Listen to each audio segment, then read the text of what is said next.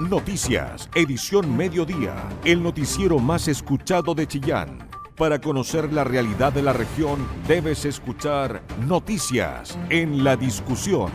Con tu voz, somos todas las voces.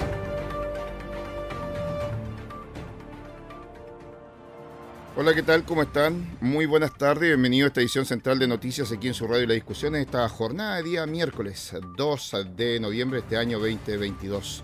Antes de entrar en materia informativa, dos cosas. Que la primera, señalar que eh, hay buenas noticias, ¿no? Si bien es cierto, hubo accidentes igual automovilísticos en algunas rutas de nuestra región, lo más importante es que no hubo personas fallecidas. Hubo 13 personas detenidas por consumo de alcohol y drogas manejando.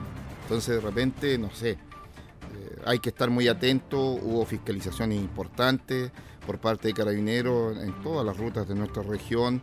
Estuvo trabajando también la gente del MOB para de esta manera brindar eh, en lo que son tanto en la entrada norte como también en la entrada sur, rápida instancia para, que no hubiera mayores atochamientos. Eh, fíjese que se estimaban 151 mil vehículos, llegaron 170 mil a ingresar a las principales rutas de Ñuble, lo que significó un aumento importante. Eh, también hubo algunos accidentes que permitieron en la ruta 5 Sur, por ejemplo, el tener que permitir sacar estas instancias que dividen las zonas tanto hacia el sur como para el norte, para de esta manera permitir que haya un flujo vehicular constante y así evitar cualquier problema. Eh, tal vez uno de los, eh, cuando todos esperábamos que en la entrada norte, ahí en lo que es por supuesto el troncal ¿no? de peaje norte, hubiese sido el que mayor flujo de vehículos, fíjense que fue Santa Clara, en el lado sur. Vino más gente del sur a nuestra zona que desde el norte, así que por lo tanto eso también es un hecho a no destacar. Y lo otro que quería compartir con ustedes también es que en horas eh, de esta tarde o dentro de los próximos minutos se va a tomar la determinación final si este partido que se va a jugar este día domingo eh, ante el cuadro de Colo Colo a las 4 de la tarde en el Nelson Solena va a tener la presencia pública. Recordemos que el día lunes lo conversábamos con el gerente ñulense Hernán en la transmisión de Dimensión Deportiva y nos señalaba que en definitiva ellos esperan, ellos esperan tener 2.600 hinchas de Colo Colo en la Galería Sur. Bueno, las autoridades y tanto el alcalde se reunieron por la mañana y están a la espera de un informe que tiene que hacer llegar carabineros para de esta manera tomar la determinación final si van a haber o no van a haber hinchas. Así que por lo tanto vamos a estar muy atentos a esa instancia. Es probable que no hayan, como también por supuesto están 50 y 50 no las probabilidades de que puedan haber hinchas. Así que por lo tanto están a la espera de ese informe que pueda emitir carabineros para de esta manera tomar la determinación final con respecto a aquello. En ese informe van obviamente detallados qué ha ocurrido en otras instancias cuando han habido partidos de esta alta convocatoria en Ñuble, cómo ha sido el comportamiento, qué ha ocurrido, si han habido desmanes, no han habido desmanes, si han habido robo, no han habido robo, en fin, y ese tipo de cosas, para tomar finalmente esta determinación que están a la espera, por supuesto, para poder ya saber si habrán o no hincha en este último partido de este torneo del fútbol profesional chileno. Así que esas son las dos noticias que quería compartir con ustedes. La buena, que no hubo fallecidos, sí hubo accidentes, hubo detenidos por consumo de alcohol y drogas manejando, lo que obviamente también es un llamado de atención ahí importante. Y esta última noticia entonces, que se conocerá dentro de los próximos minutos o próximas horas, si habrán o no ya presencia de hinchas en este aspecto. Hoy está de visita, hace muy poco instante llegó la ministra del Deporte, viene a anunciar algunos hitos también importantes. Se estaban reunidos hasta ahora en una reunión con todos los ceremis, eh, por supuesto, de la región de Ñuble, en la delegación presidencial, y de ahí se iban a dar en un punto de prensa conocer algunas instancias en materia deportiva también que viene a anunciar la ministra del Deporte. Así estamos comenzando esta revisión de noticias central aquí en su radio La Discusión. Con tu voz somos todas las voces, noticias en la discusión, el medio informativo más importante de la región de Ñuble y brigadas de Ñuble viajaron a la región del Maule para prestar el apoyo al combate de incendios forestales que dejan más de 3.000 hectáreas afectadas. En Ñuble solo se contabilizan hasta ahora quemas de pastizales. El delegado presidencial Gabriel Pradenas señaló que se ha estado brindando ayuda logística con personal y también aeronaves a lo que son los incendios que están afectando sobre todo en la séptima región. Escuchemos a Gabriel Pradenas, delegado presidencial. Hubieron una serie de incendios desde Coquimbo, pasando por O'Higgins, luego llegando a Maule y en virtud de aquello nosotros tuvimos una coordinación con la ministra del Interior para prestar ayuda a través de las brigadas de CONAF. Nosotros eh, eh, prestamos ayuda eh, y tomé contacto con el delegado de, regional de Maule y también prestamos apoyo en términos de la contingencia y por supuesto viendo y monitoreando el riesgo de que continuasen los incendios hacia la región de Ñuble. Afortunadamente fue contenido en, Maule, había preocupación porque la tasa en la que iba creciendo el, incendio era muy explosiva, pasamos de 10 hectáreas a 60 y luego de 60 a 500 en muy poco tiempo, eh, donde eh, hay cerca de 30 viviendas afectadas en, Maule. Eh, nosotros prestamos todo el apoyo porque si bien la, contingencia fue en otra región, nosotros también estamos tratando a través de esta delegación de impulsar un trabajo interregional.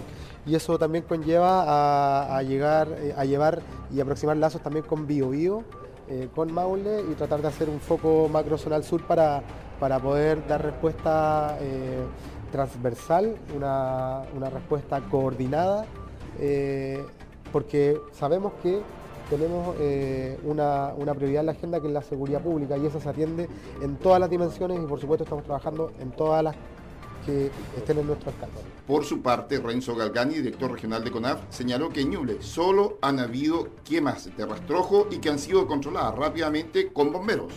Lo que tenemos en la región de Ñuble, a propósito de los últimos incendios forestales informados por la prensa a nivel nacional, es eh, algunos incendios en torno a la quema de pastizales en algunas comunas como por ejemplo Ranque. Eh, la red de emergencia que asiste a este tipo de eventos eh, justamente está coordinada con bomberos, entre otras instituciones, por lo tanto, lo que ha sucedido es que si no hay gran viento en el sector, eh, con la atención de bomberos hemos podido resolver los problemas hasta el minuto. La combinación de alta temperatura, alto viento y baja humedad relativa nos presenta una situación idónea para la gestación de incendio forestal. Ahora, la situación es la siguiente. Si coordinamos colectivamente entre las comunidades el cuidado de esta y el, bajar el riesgo de, esta, de estos incendios forestales podría en el fondo ayudarnos a no tener incendios de gran magnitud en la región. Las condiciones actuales, las condiciones actuales de temperatura viento y humedad son eh, elementos que nos podrían permitir a esta hora plantear eh, una baja posibilidad de generación de incendios a esta hora en la región de Ñuble. No tenemos focos de incidente y estamos eh, monitoreando 24 horas del día, 7 días de la semana la ocurrencia de estos. Es importante también mencionar lo siguiente, nosotros tenía, tenemos una brigada de transportada y tenemos brigadas que nos permiten hoy día, en conjunto con las regiones contiguas, eso quiere decir séptima y octava región, avanzar coordinadamente en el ataque, en la cooperación, eh, también con, con de esas regiones y además con empresas forestales que tienen equipamiento. De todas maneras, señaló que está todo listo y dispuesto ante alguna emergencia mayor para de esta manera entrar con los equipos de CONAF, así como bomberos y también aeronaves y helicópteros para poder de esta manera controlar algún tipo de siniestro. Todos los puntos de vista, con todas las voces, en el medio más confiable de la región de Ñuble. La discusión. Y en el mismo ámbito, frente al aumento de temperaturas a partir de esta semana, expertos están explicando el fenómeno climático y médicos han recomendado proteger a los escolares de los embates de las altas temperaturas. Diego Chacana con la información. Altas temperaturas se han registrado en nuestra región durante estos últimos días. La jornada de ayer tuvo como máxima los 30 grados Celsius y se espera que para hoy el panorama no cambie. Pero ¿son normales las temperaturas para esta época del año o son eventos aislados?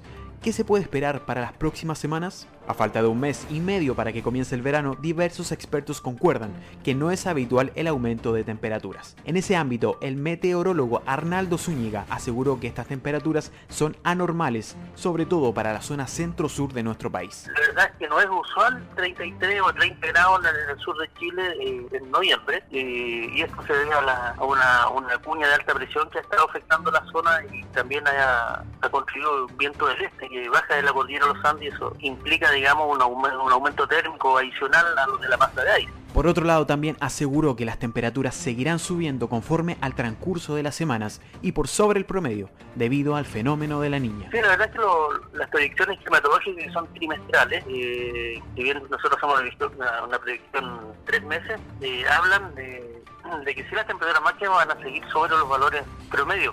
No podemos asegurar de que sí va a ser el digamos, la temporada más cálida del, digamos, de, la década o, de la climatología. Eh, como estamos con un fenómeno de la niña, eso también es un indicador de que las temperaturas máximas van a estar sobre lo normal, así que no, no habría que extrañarse que este verano sigamos con estos golpes de calor y olas de calor. Se espera, por otro lado, que durante los próximos días las máximas se mantengan entre los 26 y 28 grados y ya para la próxima semana comiencen a decaer. Otro punto importante a propósito de las altas temperaturas es el cuidado que deben tener los padres con sus hijos y las prevenciones y recomendaciones que hay que tomar, por ejemplo, para evitar la insolación y la deshidratación. El pediatra Carlos Hernández dio sus recomendaciones. Las medidas básicas que se repiten son evitar la exposición al sol, sobre todo en la hora de, más alta temperatura. En caso de que tengan que salir, eh, protegerlos con ropa liviana, ropa suelta. Eh, luego, eh, la hidratación. Hay que mantenerlos con bastante ingesta de líquidos. Y aquí, especialmente, preferir el agua, no, no bebidas azucaradas. Respecto a los ejercicios,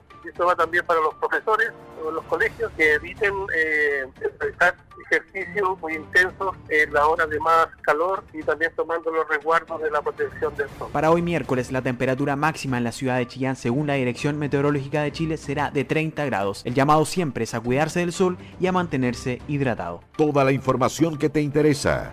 Noticias en la discusión 94.7 FM. Iñuble fue una de las primeras regiones en completar el 100% del levantamiento de información para la encuesta nacional de la demanda laboral en ADEL y la encuesta de necesidad de capacitación en ECAP, tarea realizada por el Observatorio Laboral del CENSE de Ñuble y que es ejecutado por la Facultad de Ciencias Empresariales de la Universidad del Biobío.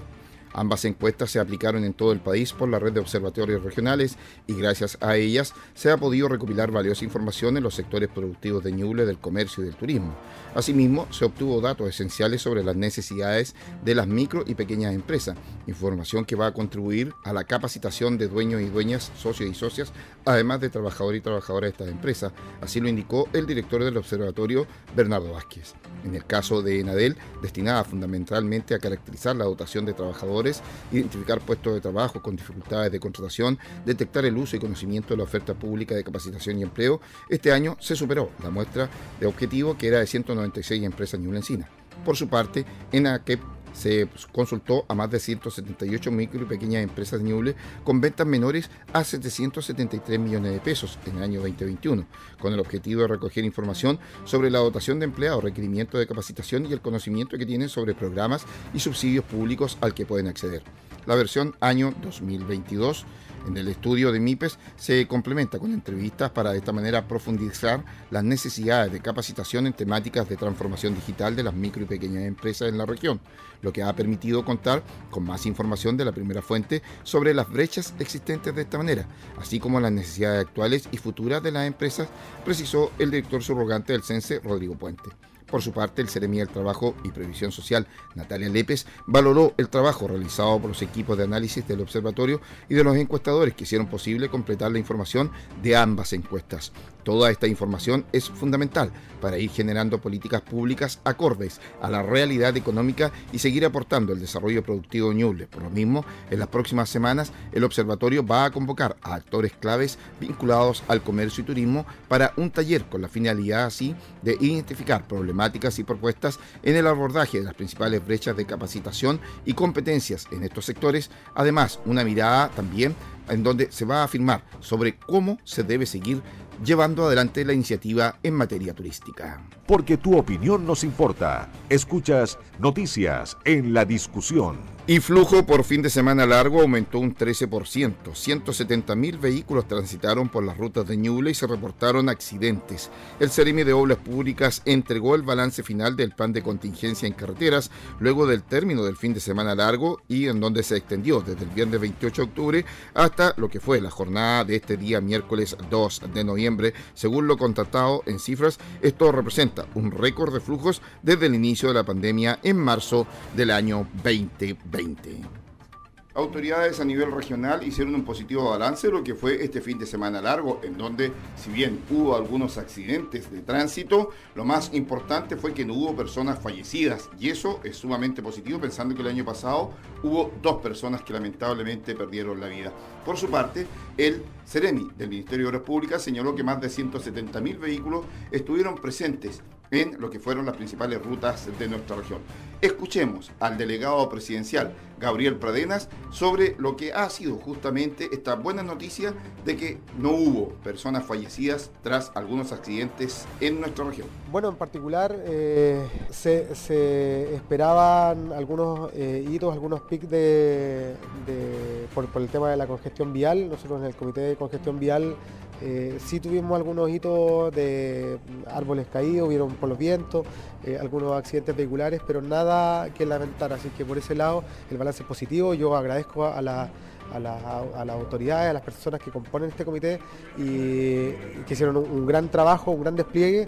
Estuvimos el fin de semana conectados 24/7 eh, y monitoreando el flujo ya sea vehicular eh, de entrada y salida y también en, las periferias. Levantar un punto adicional que, también ocurre en los caminos que están más adentro, no solamente los que están asociados a la Ruta 5, sino que estuvimos monitoreando, monitoreando todos los, puntos de inflexión que pudieron darse.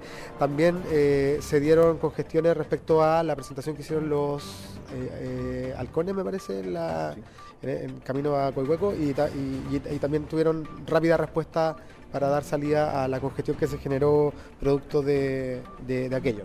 El Ceremi del MOB señaló que más de 170.000 vehículos estuvieron presentes en las principales rutas de la región y en donde hubo una rápida acción por parte de las concesionarias ante algún tipo de problema. El flujo vehicular hubo un aumento a lo esperado. La cifra que bordeamos era 151.000 vehículos, llegamos a los 170.000 vehículos que transitaron por nuestra región en las distintas rutas, en las distintas carreteras concesionada en la región de Ñuble. Eh, también fue sorpresivo el flujo que hubo en Santa Clara, el acceso a Santa Clara, que hubo un aumento de PIB en un minuto de un 63% respecto a lo esperado. Ahora, el balance lo consideramos positivo. Eh, hubo seis accidentes en todas las rutas de la región, a pesar de los 160.000 vehículos que transitaron por, por, Ñuble, eh, sin fallecidos, lesiones menores. El día domingo, producto de los vientos, si todos se dieron cuenta, el producto de los vientos, eh, hubo eh, un corte de ruta, camino a Cato. Dicho corte de ruta eh, lo, pudimos reponer después de horas, dado la caída de árboles que botaron tendido eléctrico. Se repuso rápidamente por los equipos de vialidad y las empresas globales de mantención. En general, como digo, el flujo, el balance absolutamente positivo. Ahora también esperamos que este fin de semana, dado que hay tres días solamente eh, de, de este fin de semana haya otro retorno de eh, turistas desde el sur o hacia el sur, dado que muchos se tomaron la semana completa como vacaciones. Eh, también llama la atención el flujo la autopista Litata. Hubo mucho aumento, sin duda, viajeros que iban a las playas de nuestro litoral. Por lo tanto, balance positivo y bien por ahora como ministerio. Yo creo que ya está la tónica, el nuevo protocolo está establecido respecto del rompimiento de las medianas cuando exista un atostamiento superior a las tres horas o eh, la utilización de otras vías y mecanismos. También hay maquinaria adicional eh, que antes no existía y que tampoco estaba disponible por contrato de las concesionarias. Hoy día los concesionarios entendieron la necesidad que tenemos, no solamente los usuarios de la autopista, sino que también eh, los vecinos de las autopistas de mantener los flujos, eh, la fluidez y el acceso rápido a las carreteras. Hay maquinaria, hay mayores ambulancias y el estado de alerta permanente por todos los sectores, tanto de la ruta de Chillán, Chillán eh, Talca Chillán y la autopista Litata. Carabineros realizó más de 4.000 controles y detuvo a 13 conductores con consumo de alcohol y drogas luego de cinco días de servicios preventivos que se desarrollaron en las principales rutas. Pasemos a escuchar al prefecto de Ñuble, coronel David López. Hemos venido analizando que en estos fines de semana largos las principales causas de la infracción de tránsito se están repitiendo. El exceso de velocidad y no contar con licencia de conducir son los motivos más recurrentes a la hora de los controles vehiculares. A partir de esto queremos reiterar a los vecinos que es vital respetar la normativa de tránsito, porque una falta pone en riesgo su vida y eventualmente la vida de otras personas. Con relación este año a los accidentes de tránsito, Carabineros registró 32 accidentes con el resultado de 30 lesionados de diversa consideración, lo que significa que hubo un menos 6% de disminución de siniestros viales en relación al año pasado. Si se compara con el año 2019, donde también hubo 5 días de servicio por feriado, este año 2022 no hubo personas fallecidas, como sí hubo el año pasado. El personal de la subcomisaría de carretera, junto a equipos policiales territoriales, también realizaron 592 exámenes preventivos de alcotés y narcotés, a través de los cuales se puede detener a diferentes personas, entre ellos 7 conductores por circular en estabilidad, 3 por desplazarse bajo el efecto de la droga y 3 bajo la influencia del alcohol. Algo positivo para las autoridades a nivel regional en materia de que no hubo personas fallecidas y de esta forma dando, sin lugar a dudas, luces de lo que han sido el último trabajo desarrollado tanto con la ayuda de carabineros, así como de personal del Ministerio de Obras Públicas y de Gobierno. Información veraz, con periodistas de verdad, noticias en la discusión. Y 825 son los nuevos casos confirmados de COVID-19, datos epidemiológicos del día sábado 29 de octubre y domingo 30 de octubre y lunes 31 de octubre, además del martes 1 de noviembre. El 38% de los casos fueron pesquisados a través de operativos de testeo en la región. La Seremi de Salud, Jimena Salinas, informó que las comunas con nuevos casos son Chillán con 387, San Carlos con 137, Chillán Viejo con 62 casos, Bulnes con 35, Yungay con 29, Quillán con 25, Coihueco con 21 personas diagnosticadas, Pinto con 20, San Nicolás con 20, Ranking con 15, El Carmen con 13 casos, San Fabián con 13, San Ignacio con 13, Coelemu con 9, Quirihue con 7 personas con COVID, Portezuelo con 6, Ningüe con 5, Pemuco con 4, Ñiquén con 3 y Trehuaco con 1. Además, se suma en este sentido que las alzas de cuarentena al 2 de noviembre fueron 31, haciendo un total de 43.653, mientras que las personas fallecidas desde iniciada la pandemia en Ñuble llegan a 1.217 personas.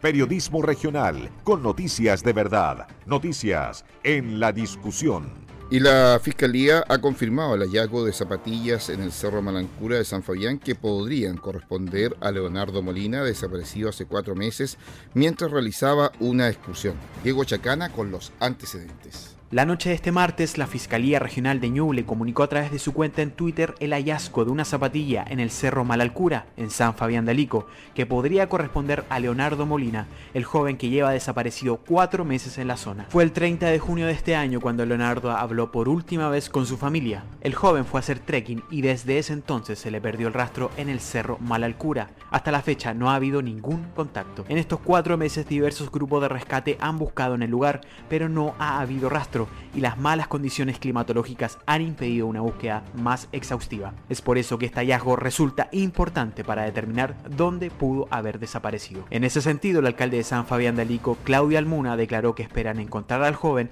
lo antes posible para la tranquilidad de su familia. Eh, nosotros esperamos que ojalá Dios quiera mediante este último hallazgo que ha habido en la zona alta, eh, ojalá que esperamos que eh, sea positivo para la familia desde el punto de vista de hallar al joven Leonardo en realidad lo antes posible, porque nosotros eh, tenemos mucha gente que está subiendo a las zonas altas, pero en este caso, eh, por la tranquilidad del grupo familiar, nosotros esperamos que se tenga un resultado desde eh, carabineros lo antes posible. Se espera que en las próximas horas la investigación del hallazgo avance para determinar si efectivamente dicha zapatilla corresponde al joven y ayude para finalmente poder encontrar a Leonardo. Todos los puntos de vista, con todas las voces, en el medio más confiable de la región de Ñuble. La discusión. Y el primer encuentro de canto y danza en San Nicolás Ñuble 2022 se vivió recién fin de semana en dependencia del gimnasio municipal de la comuna de San Nicolás, con cerca de 200 asistentes que llegaron a disfrutar de una grata jornada artística que contó con exponentes locales además de la región.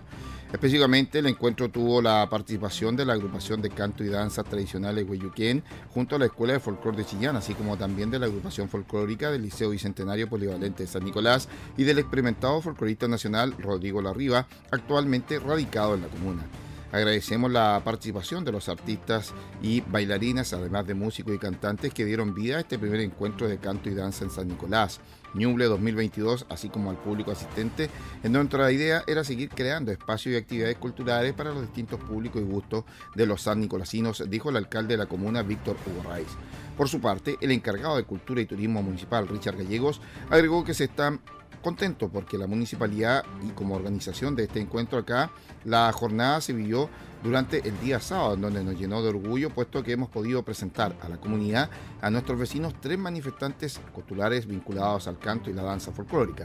Creemos que es súper importante que las manifestaciones artísticas culturales como la danza estén presentes en la parrilla programática de las actividades municipales hacia la comuna, contentos con el respaldo del público, lo que nos insta a seguir realizando este tipo de actividades. Precisamente y desde el público asistente se valoró y destacó la iniciativa que tuvo su primera versión y que se proyecta replicar el próximo año. Sin duda fue una maravillosa instancia que nos permite como papás el avance que han tenido nuestros hijos y claramente agradecer a todas las personas que organizaron esta hermosa presentación, así como muy contento y feliz de haber estado presente y ojalá que se generen más instancias como esta, opinó Yesenia Merino. Finalmente, el folclorista nacional Rodrigo Larriba, quien tuvo su repertorio y que pasó por un recorrido del folclore latinoamericano, cerró como para mí diciendo que ha sido una gran sorpresa el poder ver a chicos del liceo con sus presentaciones de distintos pueblos de Chile. Y para una comuna como esta, que está creciendo cada vez más, este ha sido un avance grande y que viene desde fuera y que tratan de aportar con un granito de arena para el folclore chileno. Toda la información que te interesa. Noticias en la discusión 94.7 FM. Y en suspenso está la presencia de hinchas de Colo Colo para el enfrentamiento ante Ñublense en Chillán este día domingo a las 4 de la tarde. El delegado presidencial expresó sus dudas ante la presencia de la barra visitante en medio de operativos de seguridad. Se espera el informe de carabineros para tomar la determinación. Escuchemos.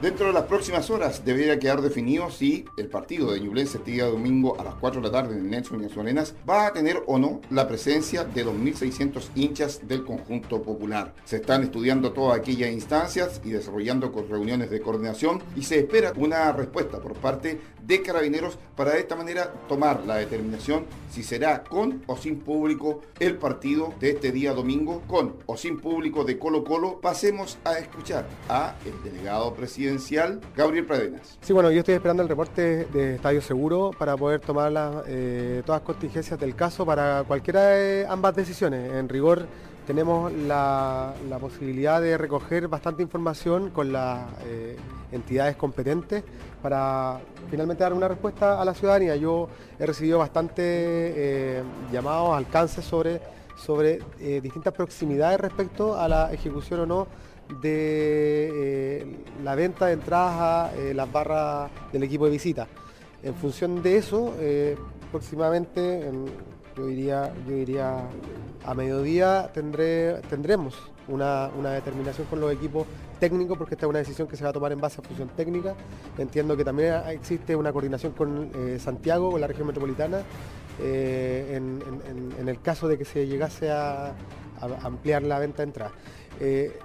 En contraposición de no hacerlo, será informado oportunamente por los medios, eh, con ustedes también, por supuesto, eh, y, estaremos al tanto del informe. No, la proximidad en términos preliminares es solamente abstenerse en cuanto a la respuesta mientras no llegue el informe eh, final. Por su parte, el alcalde de Chillán, Camilo Benavente. Mira, en realidad nosotros sabemos que la barra Colo Colo es una barra que es conflictiva no solamente en el partido mismo, en el evento deportivo, sino que en lo que conlleva es un evento de esta envergadura, supermercados, bombas de servicio, benzina, etcétera.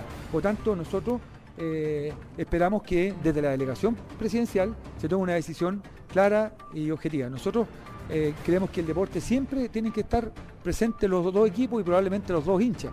Pero lamentablemente la situación que está viendo el país es una, eh, digamos, es bien complejo, más aún cuando estamos en una etapa final de un campeonato que en donde el club le ha ido muy bien. Así que el delegado estará haciendo algunas gestiones, no me cabe duda que está con mucho interés de poder concretar esta posibilidad y yo espero que más temprano que tarde durante el día se pueda informar algo que eh, le caiga bien a la comunidad. Habrá que estar muy atento dentro de las próximas horas a lo que será esta instancia en una toma de decisión importante cuando están conscientes que Ñublense ha manifestado su intención de tener 2.600 hinchas en la tribuna sur para de esta forma permitir que puedan estar presentes en este último partido del torneo profesional chileno entre Ñublense y Colo Colo. Porque tu opinión nos importa. Escuchas noticias en la discusión. Música, cosplay, disfraces, películas de culto del cine, concursos y todo lo relacionado al mundo del anime se tomó la Plaza de Armas a través de la Expo Random Arena.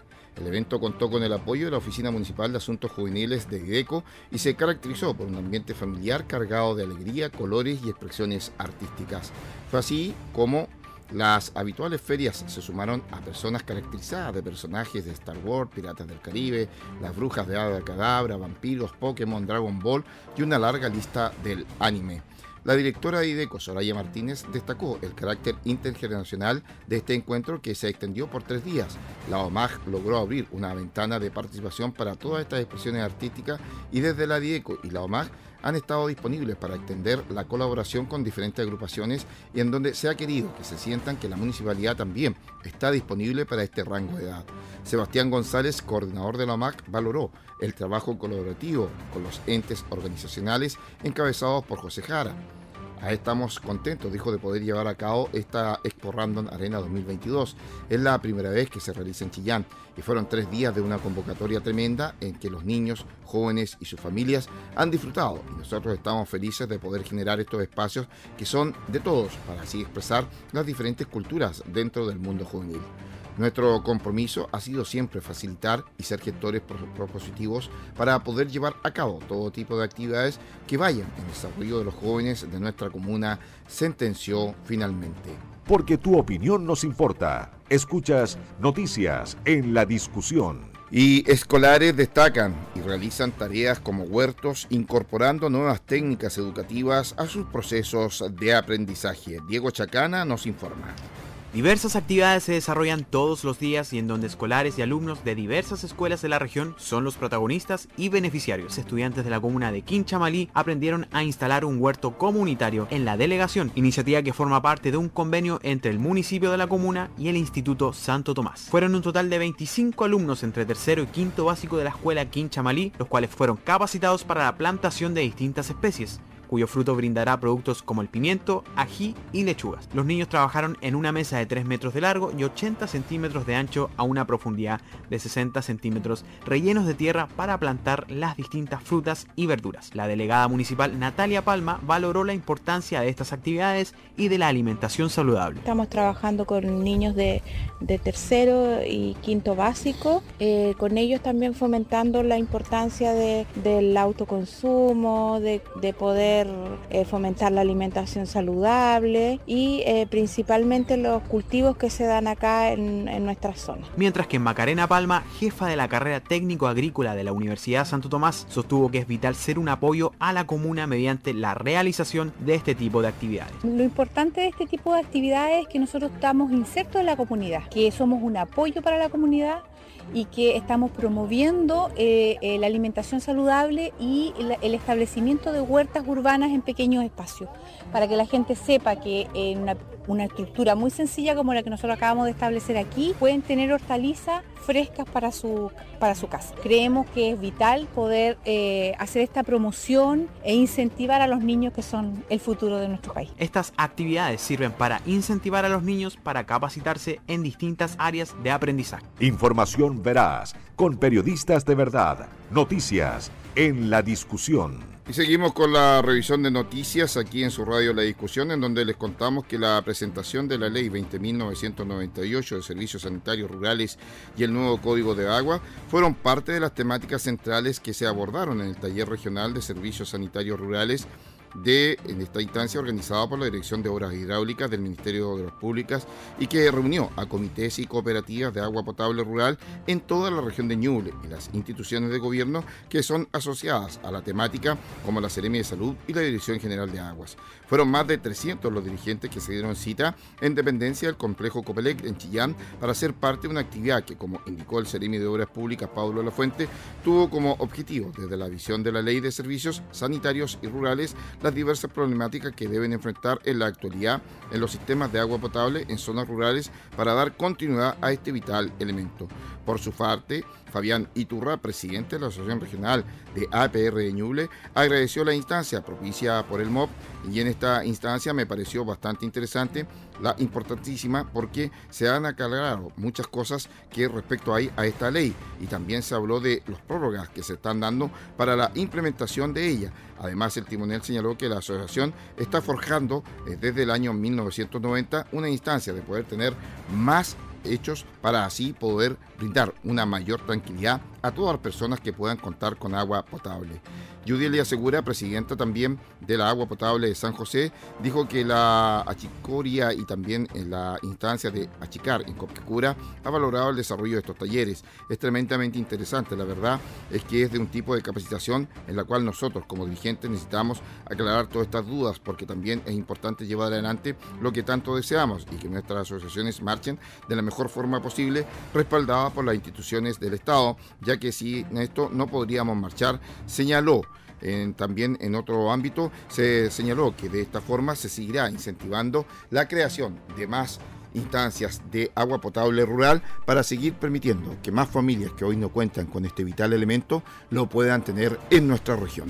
Periodismo regional con noticias de verdad, noticias en la discusión. ¿Y qué ha ocurrido en el panorama nacional e internacional? Lo conocemos a través de nuestro editor periodístico de noticias en la discusión, el periodista Marcelo Herrera. Hola, ¿qué tal? Jorge Hernán, ¿cómo te va? Muy buenas tardes. Vamos de inmediato a conocer las informaciones que han marcado esta jornada a nivel nacional e internacional.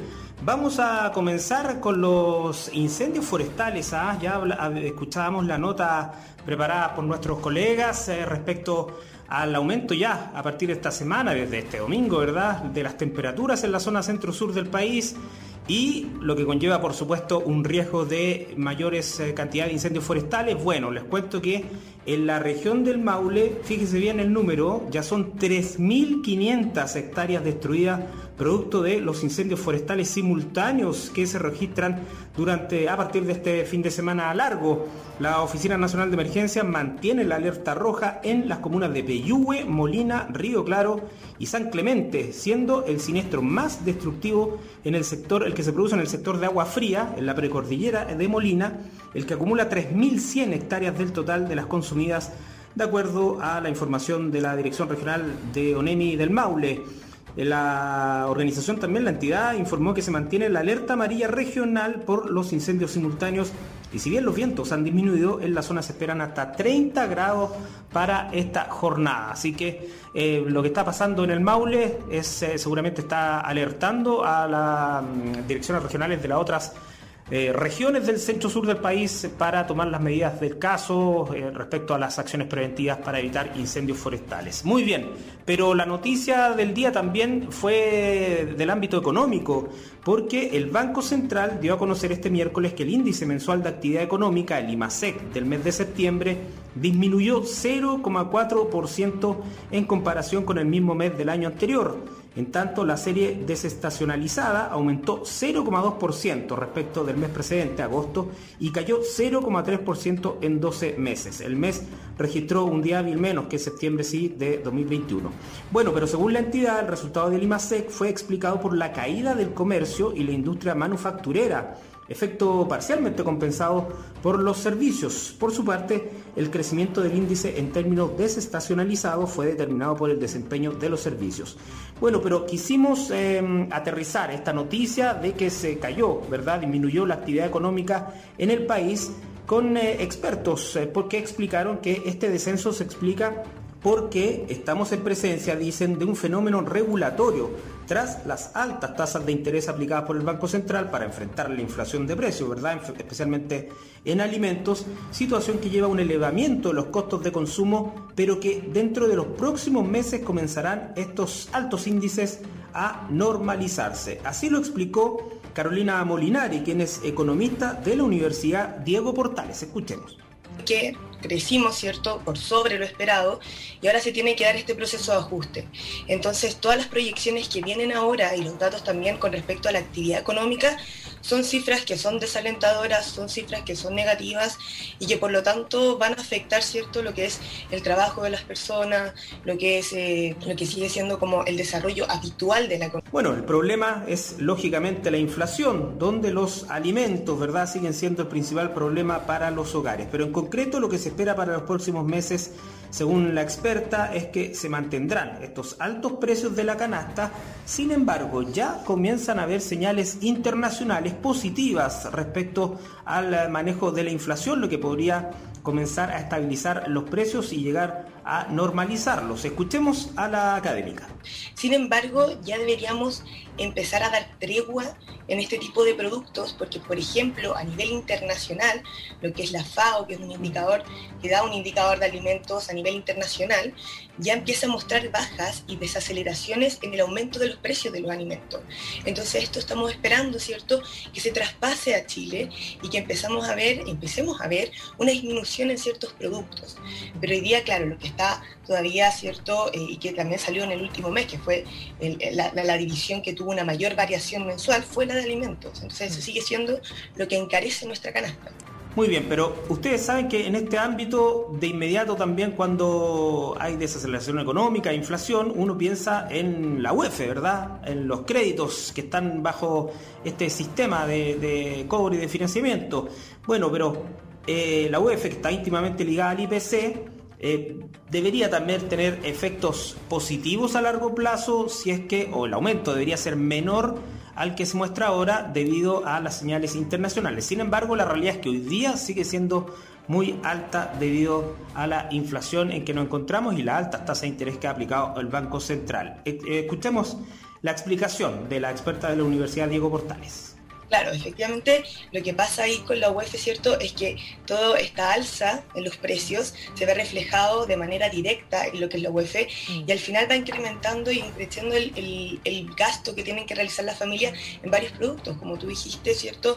Hay varias cosas que todavía se siguen pagando en UEF.